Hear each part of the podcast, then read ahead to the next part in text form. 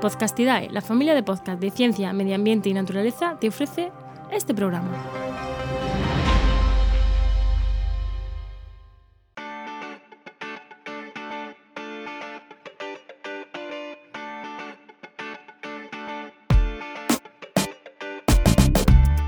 Esto es Vendrán lluvias suaves, el podcast sobre sostenibilidad y gestión empresarial de Paula Baldó.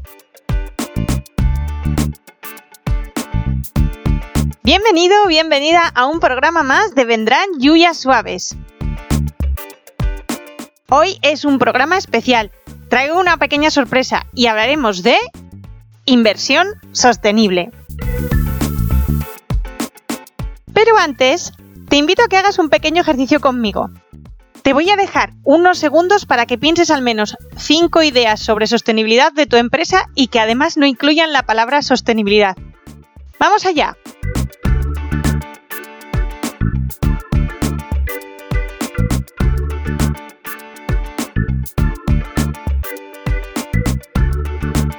¿Qué? ¿Difícil? Un montón, ¿verdad? Es que trasladar el valor de la sostenibilidad sin usar las palabras de siempre es complicadillo. Pero no te preocupes porque tengo la solución. Bueno, yo no, en realidad es Celi Garoe quien la tiene, que es redactora digital especializada en negocios sostenibles y que además nos patrocina el programa. Habla con ella, dile que vienes de mi parte y te hará un estupendo descuento, además de ayudarte a encontrar las palabras adecuadas que transmitan el verdadero valor de tu marca. Búscala en celigaroe.com y con su ayuda encuentra las palabras que te faltan.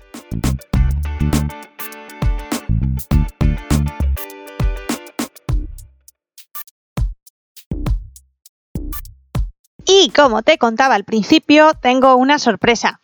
Y esa sorpresa es que por primera vez en Vendrán Lluvias Suaves, chan chan chan, tengo invitado. Bueno, en este caso mejor aún, invitada. Hoy me acompaña Verónica Sanz. Es ambientóloga, la gerente del Colegio de Ambientólogos de Madrid y está aquí porque es la que sabe, sabe de verdad de inversión sostenible.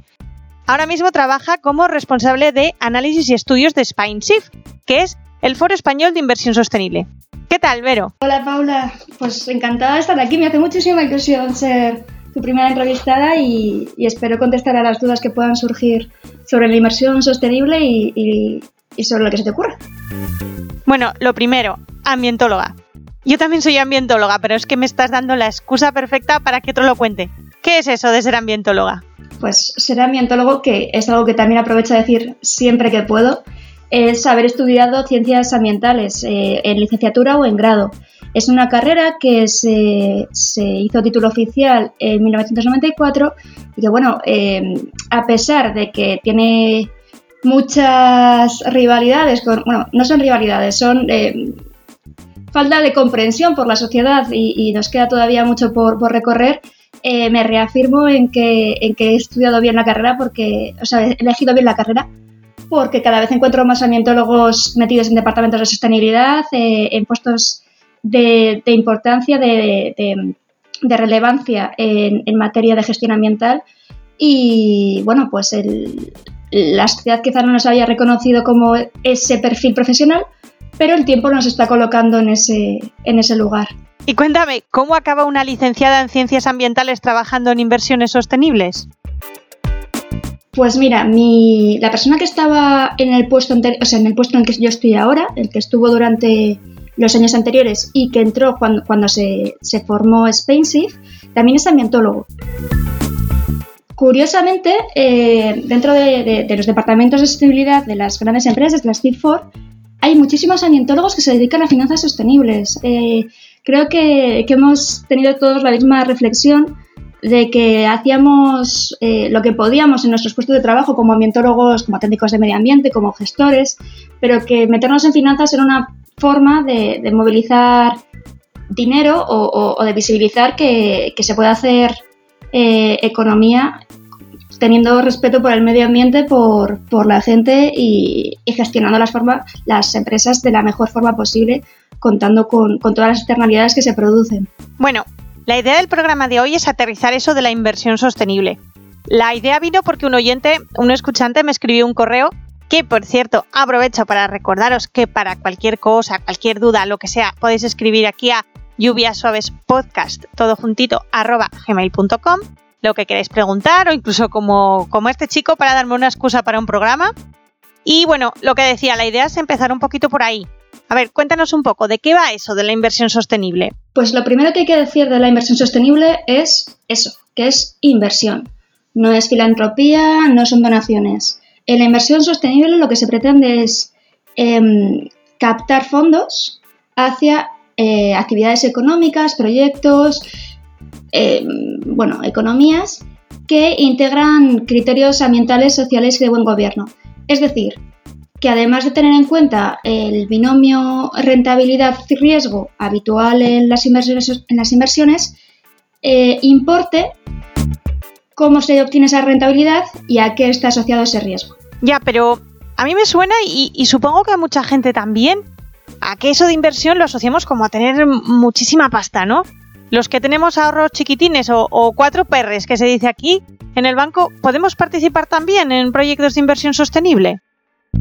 Pues sí, cada vez hay, hay más fondos de inversión. O sea, cuando tú vas a, tu banco y le dices al, que está allí en la caja, oye, mira, tengo pues eso, 3.000 eurillos que, quiero invertir, pero quiero invertirlos eh, no a cualquier precio y los quiero invertir en, empresas, en entidades que, con las que yo sea afín éticamente o, me sienta bien haciendo esta inversión y, financiando, pues yo qué sé, eh, la depuración del agua en un país de América Latina y no produciendo armas en, Arabia Saudí, por ejemplo. Un ejemplo. Entonces, eh, cada vez más, más bancos tienen productos propios que, que yo, por lo que estuve trasteando en su momento, en la web de SpainSafe hay una plataforma de fondos.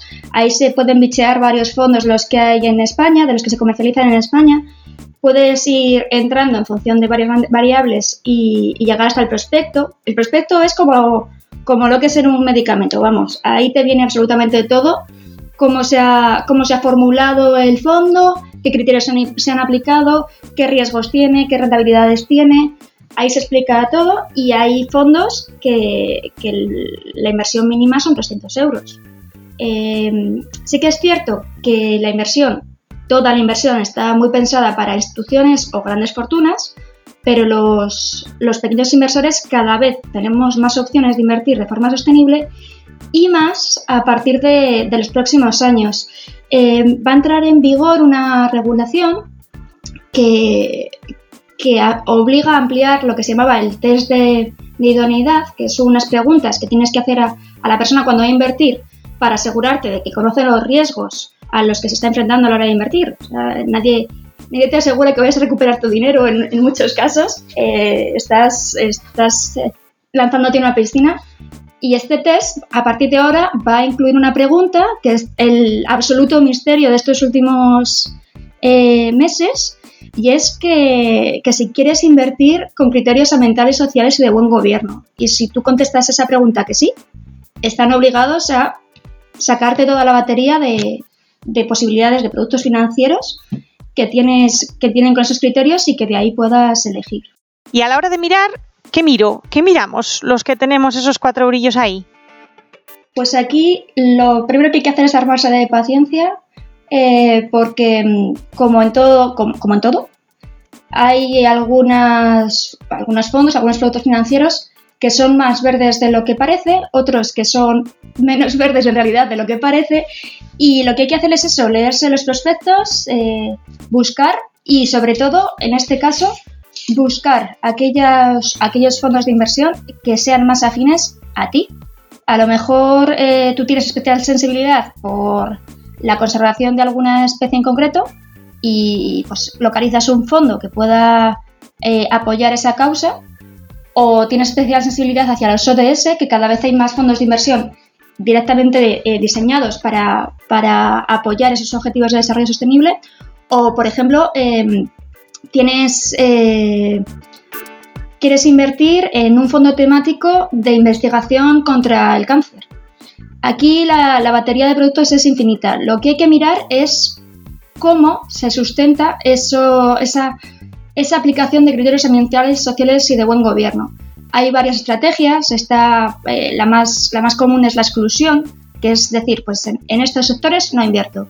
Lo, tradicional en este aspecto es que queden fuera del universo de inversión que se llama, de esa batería de, de fondos sobre los que puedes invertir, pues fondos que estén, que financien eh, la producción de armas, de mm, armas controvertidas se llaman, bombas de racimo, este tipo de armas no selectivas, y tabaco. Esa es la, más tradicional. Eso es lo que pues, casi con total seguridad os vais a encontrar en todos los fondos éticos. Eh, éticos o, de inversión sostenible. A partir de ahí ya es ir buscando, ir refinando la búsqueda. Eh, otras estrategias, por ejemplo, es la, que se llama Best in Class, es eh, seleccionar dentro del universo de, fondos aquellos que mejor comportamiento ambiental o social puedan tener y hacer una, inversión asociada a ese ranking e invertir solamente en aquellas que superen pues, la nota que, el, diseñador, el, que ha fabricado el fondo, ha decidido. Desde tu experiencia y con lo que me estás contando, lo veo como, complicadillo, ¿no? ¿Nos viene mejor buscar un asesor financiero o, con la cultura económica que solemos tener nos podemos apañar con la información que hay? Sin lugar a dudas, cuando vayas a invertir, cuando cualquiera vaya a invertir, lo mejor, lo mejor que puede hacer es eh, consultar con un profesional, asegurarse muy, muy, bien de los riesgos que está asumiendo y acompañarse de un asesor para que pueda pueda guiarle un poco. Realmente nuestra cultura financiera de, inversor media, o sea, nuestra cultura financiera nivel usuario básico, comportamiento comercial, sí, sí, es, es, es bastante pobre en general. De hecho, la CNMV, la Comisión Nacional del Mercado de Valores, tiene un día de la educación financiera y dedica como especial esfuerzo a, ese día y en relación a ese día a diferentes aspectos de mejora de la educación financiera y hacen estudios recurrentes del nivel básico, o sea, del nivel medio de, la educación financiera en España y es bastante mejorable. Todo esto, claro, teniendo en cuenta que la mayoría de nosotros, en el mejor de los casos, pues va a tener un fondo de pensiones o va a comprar letras del tesoro, cosas eh, normales, ¿no? Algo que, los bancos cuando, pues eso, cuando ven que tienes algo de dinero que no está sacando rentabilidad, te ofrecen ellos mismos. Em, no sé, a mí todavía no me ha pasado, pero, pero igual en algún momento me pasa. Y con respecto a eso que comentas de los bancos, ¿es fácil saber si ese dinero que estoy metiendo en el fondo, en la pensión, en lo que sea que me está ofreciendo el banco es verdaderamente sostenible? Pues mira, me alegra muchísimo que me hagas esa pregunta porque aquí se junta eh, la pasión de mi vida, que es eso, ser ambientóloga. Eh, no, no era fácil, no es para nada fácil. De hecho, eh, la, Unión Europea ya se, se, cansó de que no fuera fácil y que aquí, pues cualquiera que pusiera la palabra verde a las cosas, eh, pareciera que fuera sostenible cuando no lo es. Entonces, dentro del Plan de Acción de Finanzas Sostenibles, lo primero que, encargó al grupo técnico de expertos fue el desarrollo de lo que se llama taxonomía. Eh, la taxonomía, que tiene ese nombre tampoco, tampoco, Sí, la verdad es que no dice nada, es que es como, bueno, pues eso, la clasificación. Venga, pues la clasificación, la taxonomía, lo que hace es identificar eh, aquellas actividades económicas que tienen contribución sustancial a uno de los seis objetivos ambientales de la Unión Europea. Se acaba de publicar ahora la relación de actividades y los criterios que deben de cumplir las actividades económicas con contribución sustancial a la adaptación y a la mitigación al cambio climático. Es decir, esto es una lista estructurada, estabilizada y estandarizada. A partir de ahora se va a desarrollar legislación que obligue a que las empresas, las gestoras, los fondos reporten en base a ese listado qué porcentaje de actividades están incluidas ahí. Es decir, que vamos a tener un indicador que va a ser em, mi fondo de inversión sostenible está alineado con la taxonomía, en este caso es eso, actividades de, económicas reconocidas con contribución sustancial a la adaptación y la mitigación del cambio climático, pero que se irá ampliando con los, los cuatro objetivos que son eh, conservación de, los océanos, economía circular, em, eh, conservación de los ecosistemas y me queda uno, pero no me acuerdo ahora. Em, entonces, tendremos ese indicador que nos dirá eh, cuánto de bueno es ese fondo, esa empresa o lo que sea. Todo se puede, se puede cotejar con esa, con esa lista. ¿Qué tiene de bueno esto? Que esa información tiene que ser eh, auditada y en el caso de, que sea financiada con bono verde europeo tiene que ser verificada. Es decir, que tiene que haber un profesional del medio ambiente que llegue a esa empresa y diga, efectivamente, esta empresa emite hasta aquí, no supera el límite que ha fijado la taxonomía y es una actividad con contribución sustancial al cambio, a la mitigación al, cambio climático, con lo que efectivamente es una actividad eh, sostenible. Claro, para mí cuando, cuando llegué hace unos meses a, a y vi que esto se había desarrollado, para mí fue como, como, como encontrarme eh, lo que llevábamos mucho tiempo buscando, porque como ambientólogos em, nos, nos cuesta mucho nos cuesta mucho justificar las decisiones que tomamos diciendo si una actividad es, sostenible o no lo es. Al final, teniendo una ley que diga, mira, esto sí, con este límite y de aquí no se puede pasar, nos ayuda mucho a esto a la hora de verificar, pues tú lo sabes mejor que nadie, a la hora de verificar memorias de sostenibilidad, em, hay libertad de lo que se quiera poner en la memoria, pero debería empezarse a poner un poco de regulación también. Y lo dicho, la Unión Europea se está poniendo mucho las pilas con eso. Eh, a mí me tiene francamente alucinada porque en, el mes de marzo, en pleno confinamiento, ha sacado cuatro estrategias.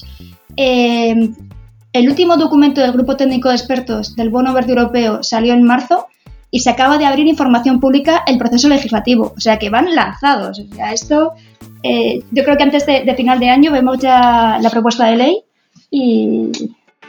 Vamos, que yo me imagino yendo al banco con esos 3.000 eurillos o así que he ahorrado ahí con el sudor de mi frente y les digo, oiga señores, este dinero que tengo aquí, que quiero que me genere más, pero, pero bueno, denme ese catálogo denme el catálogo de lo que tienen y, luego pues supongo que lo podré comparar ¿no? con esos porcentajes y, ver si realmente son sostenibles o no.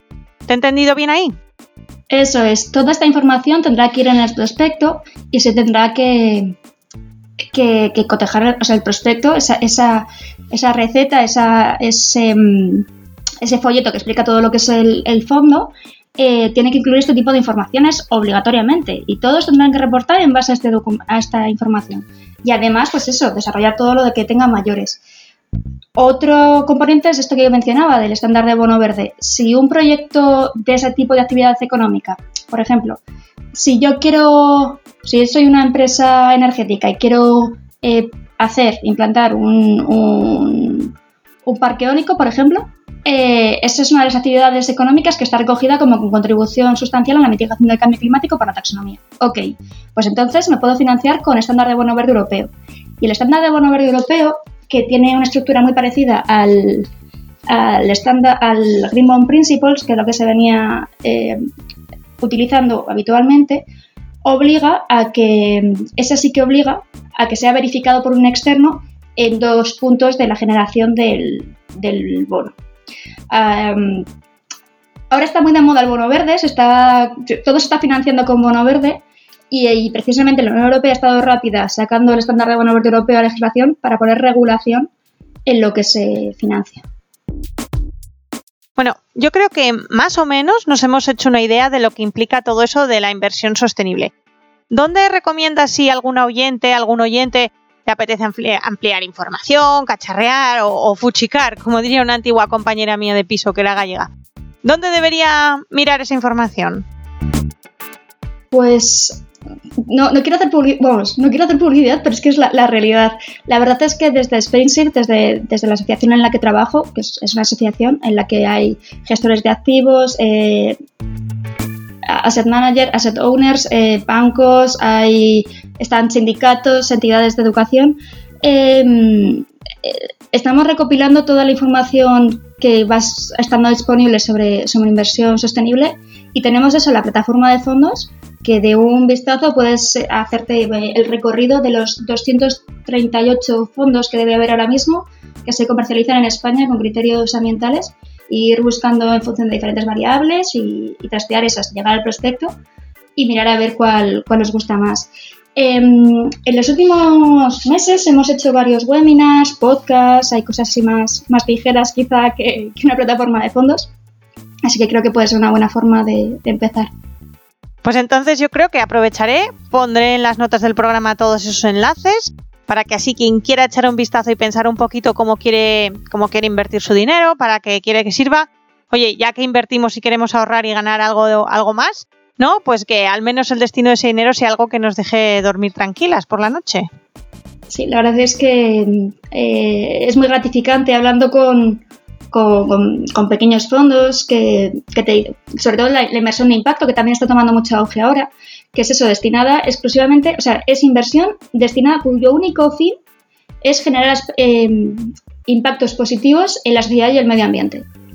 Claro, y te dicen, ojo, es que perdona que hable así, pero eh, joder, es que mi dinero ha conseguido pues generar cuatro puestos de trabajo o conservar un bosque o pues que se haya puesto una depuradora. Ese tipo de cosas realmente son muy gratificantes y, te dejan el buen sabor de boca de que estás haciendo las cosas bien. Además de un dinerito extra que te viene muy bien si, si eso ha tenido rentabilidades. Bueno, pues muchísimas gracias, de verdad, yo creo que todos quienes nos han estado escuchando se han hecho una idea de cómo funciona todo esto de la inversión sostenible. Y si no, pues tienen el espacio para preguntar, consultar, lo que sea, a través del email que decía al principio, lluviasuavespodcast.gmail.com. También tenéis el Twitter, ya sabéis que es arroba pulitarrocks con 3x o directamente en Google ponéis Paula Baldo con B y tilde en la O y me localizáis así en nada, en un segundo. De nuevo, muchísimas gracias, Vero. Gracias, Paula. Y nada, nos escuchamos en el próximo programa. Hasta luego. ¿Y qué nos traerán las próximas lluvias suaves? Pues en el próximo programa te voy a contar por qué te interesa saber y controlar muy bien la estrategia española de economía circular que deriva de la europea y también un poquito de por dónde va ese Green Deal europeo, que si tienes un negocio te va a afectar mucho, no, muchísimo. Y si vas a emprender, entonces ya es la oportunidad de oro para que lo hagas súper bien.